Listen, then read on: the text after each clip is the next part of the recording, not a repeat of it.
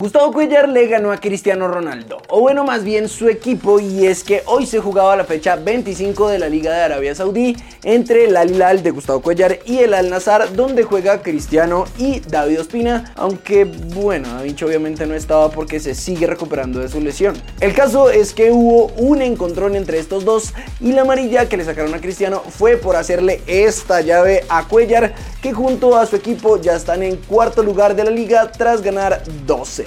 En otras noticias, desde Brasil no se cansan de elogiar a John Arias y la verdad es que tampoco es para menos, pues según las estadísticas entre los torneos locales e internacionales, John es el máximo asistidor en Brasil desde 2022 con 25 pases gol, 17 de ellos en 2022 y 8 en la actual temporada. Si Germán Cano es el protagonista del Fluminense, John Arias puede ser considerado un actor de reparto de lujo, pues se destaca cada vez más por sus asistencias e inteligencia en el campo publicaba Globo Esporte. Para terminar, prepárense porque se viene una temporada llena de rumores, al menos hasta que James consiga nuevo equipo.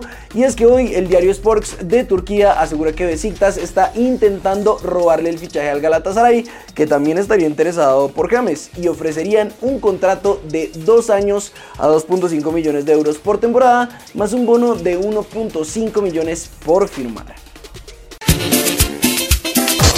Hoy tuvimos acción de dos de nuestros equipos en torneos internacionales, empezando con el Pereira que visitó a Boca Juniors en Libertadores. Y en la previa de este juego, el Chicho Serna, dirigente deportivo de los argentinos, habló así del equipo Matecaña.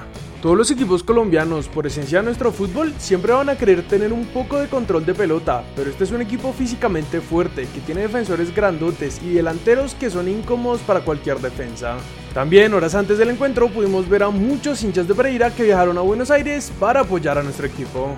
En cuanto al partido, la primera mitad estuvo muy pareja, pero al 43 Pereira marcó de cabeza. Sin embargo, otra revisión del VAR, una falta en ataque terminó anulando el gol. Para el segundo tiempo, Boca salió con toda y la mayoría de oportunidades fueron para ellos, pero al 76 Fori metía un buen gol para tomar la delantera. Y aunque hasta el 89 parecía que nos llevaríamos los tres puntos, Advíncula metió un golazo tras un pase de Sebastián Villa. Al 91 le sacaron la segunda amarilla a Michael Medina, por lo que Pereira quedó con 10 y en el último minuto del partido Varela metió el gol que le dio los 3 puntos a los argentinos. El otro de los nuestros que jugó, aunque en Sudamericana, fue Santa Fe, que recibió en el Campina Gimnasia de La Plata. La primera mitad estuvo muy movida, incluso el equipo de nuestro país pegó un balón en el palo, pero 4 minutos del medio tiempo, Lescano marcó para los visitantes. En la segunda mitad, los Cardenales salieron a buscar el empate y lo consiguieron al 57 gracias al gol de Kevin Mantilla. Y aunque parecía que las cosas se quedaron en empate, más aún con la expulsión de Sambues al 90, un gol, sí señor señores,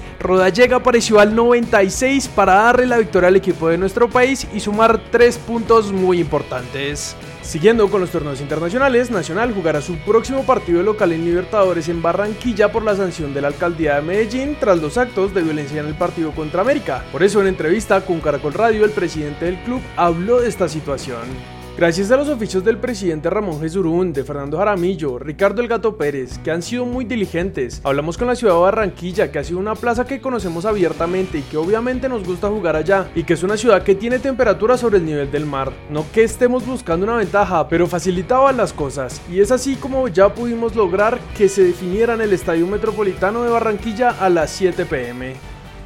Para terminar con los equipos de nuestro país, les contamos que Millonarios viajó hacia Montevideo para el partido de este jueves ante Peñarol por la Sudamericana. En la previa, Alberto Camero habló sobre su rival y lo que espera en el campo. Será una nómina parecida, creo que ese partido se jugó bien, hubo muy buena intensidad y queremos ir a Uruguay a buscar ese resultado que nos deje peleando sus primeros lugares y buscando una clasificación. Por el lado de nuestra liga, Yerel Huila y Pasto empataron a uno con goles de Escorcia y Arce. Hoy se cerró la fecha 14 donde Once Caldas recibió a Alianza Petrolera que se llevó los 3 puntos ganando 2-1, mientras que Jaguares y Equidad empataron con un gol cada uno. Finalmente, Carlos González Puche, director ejecutivo de Food Pro, habló sobre el caso de Daniel Mantilla y su supuesta renuncia al Cali con RCN Radio. No ha renunciado, esa es una información que no corresponde, requirió en mora al Deportivo Cali para que en un plazo de 15 días le pague eh, las, lo, lo que le está deudando. Orlando Berrío será jugador del Qingdao West Coast FC en China y será compañero del Indio Ramírez. Así grita su amor por Junior el pibe Valderrama. ¡Que viva el Junior! ¡Que viva! Camavinga aseguró en entrevista con RMC Sports que James Rodríguez fue uno de sus referentes cuando pequeño. Así celebró el papá de Lucho Díaz su regreso a las canchas en la tribuna de Anfield.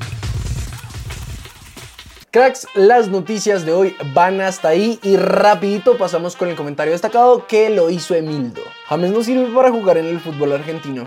Estar en River Plate significa mucha presión, críticas, ataques tanto de hinchada como de periodistas, y ese no es el mundo donde mejor se mueve. A él le gusta es que todos se lo halaguen. Bueno, en particular el comentario de Mildo a mí me representa, yo creo mucho en esta teoría y es que hay dos tipos de jugadores, unos los que funcionan con halagos, cumplidos, ese tipo de cosas, que para mí James es uno de esos, y otros que funcionan a punta de madrazos. Si no, pregúntenle a Zlatan Ibrahimovic lo que decía de Mourinho, cómo lo trataba y cómo hacía que sacara a su mejor versión.